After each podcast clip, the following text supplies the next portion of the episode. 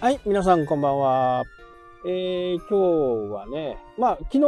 の話、ちょっと途中からね、脱線しちゃったんで、あれなんですけど、今、その、一番古い物件をね、あの、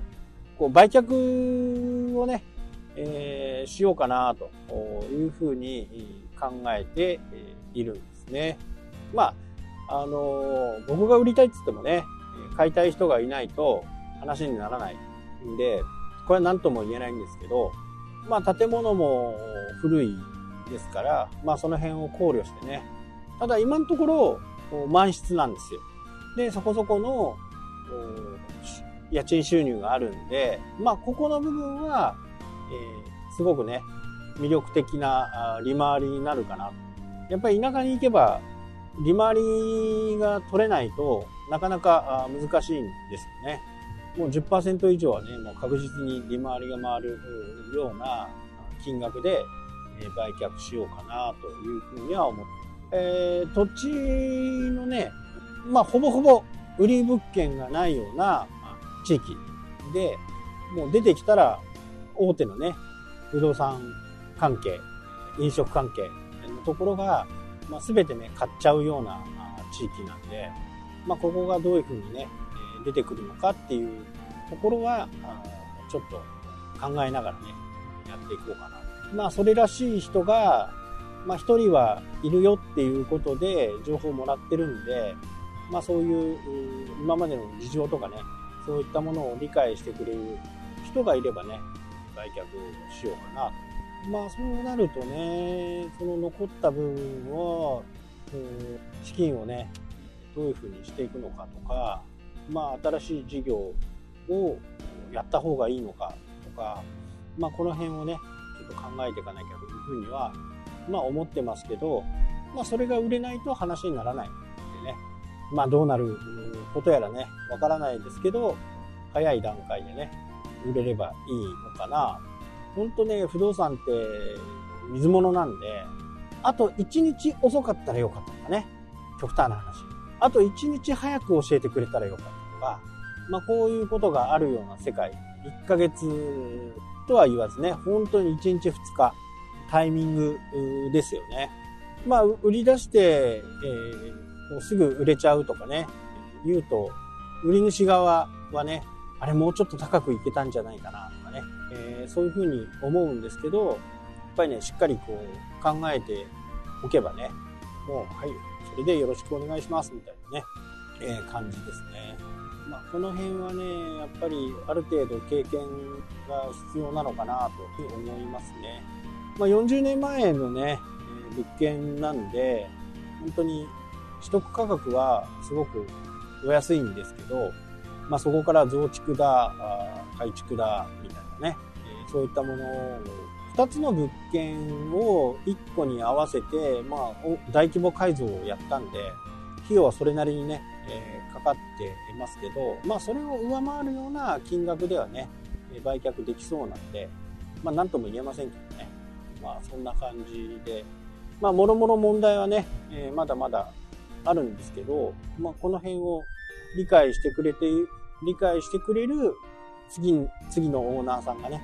理解してくれないとなかなかこう難しいかなとは思いますけど、まあ、利回り計算だけで言ったら結構ね、優秀な利回りが得られるのかなと。まあもちろんね、それだけの利回りが回っている新しい物件であれば総額も高くなるし、まあこの建築年数での総額なんで、まあ、広く世の中に渡れば売れるんじゃないかな。まあそういうふうにね、え、は考えてますね。本当にね、あのー、ちょうどこの冷暖房が壊れてしまって、相当の出費が重なったこともね、相まって、まあ売ろうかなと。売った金、あのー、新しくね、設備をした金額が戻って、えー、なんか戻ってくるっていうか、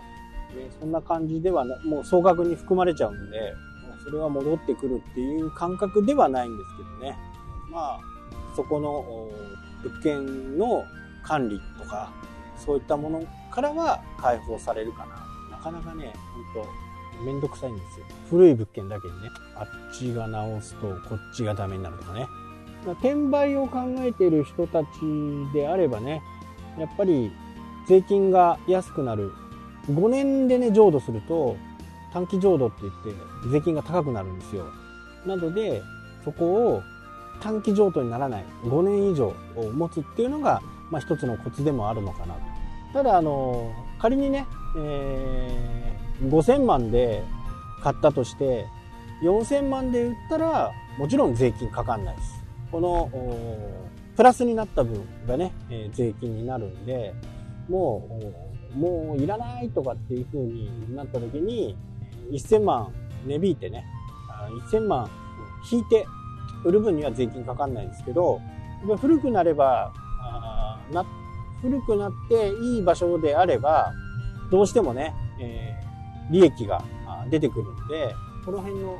計算はしっかりしとかないと、すぐにね、このお金が発生するわけじゃ、税金がね、えー、すぐに納めてくださいっていう、来るわけじゃないんで、この辺ちょっと見極めがね、結構大切だし、全部使わない。まあ全部使う人はあんまりいないのかもしれないですけど、まあこの辺をしっかり考えながらね。これ一戸建てとかね、マンションとかでも同じです。短期浄土、長期浄土。ね。あとはまあプラス分。で札幌のマンションなんかはね、結構今本当に高くて、今買う時期じゃありません。買う時期じゃあ売る時期。まあ今後ね、どういう風になっていくのか、ちょっとわからないですけど、まあそんなことをね、考えながら、ぼちぼちやっていこうかなと。まあちょっとね、不動産に関してはね、札幌の物件とかもね、ちょっといろいろ動こうかなというふうには思ってます。で、まあなぜこういう話になったかっていうと、やっぱりね、不動産だけに投資をしとくっていうのは、こうやって古くなればね、少しずつ建物もダメになってくる。その場合に株式投資とかね、そういったものに投資しておくとどうなのかなっていうところですよね。だから今、多分、えー、SP500 とか入れとけば、まあ5%ぐらいはね、えー、回ってくると思うんで、まあ無理にね、あの、不動産を買うっていうことよりは、ある程度貯金を貯めて、そこで SP500 とかの方に投資をする方が、まあリスクは少ないのかなというふうにね、思います。ただ不動産の場合は、あのー、手元にね、そんなに大きなお金がなくても、融資がついたりするんで、それで大きなね、金額を動かすことは可能になってくるんで、まあこの辺をどう考えるかっていうのは結構重要なのかなというふうに思います。はい、というわけでね、今日はこの辺で終わります。それではまた。来たっけ？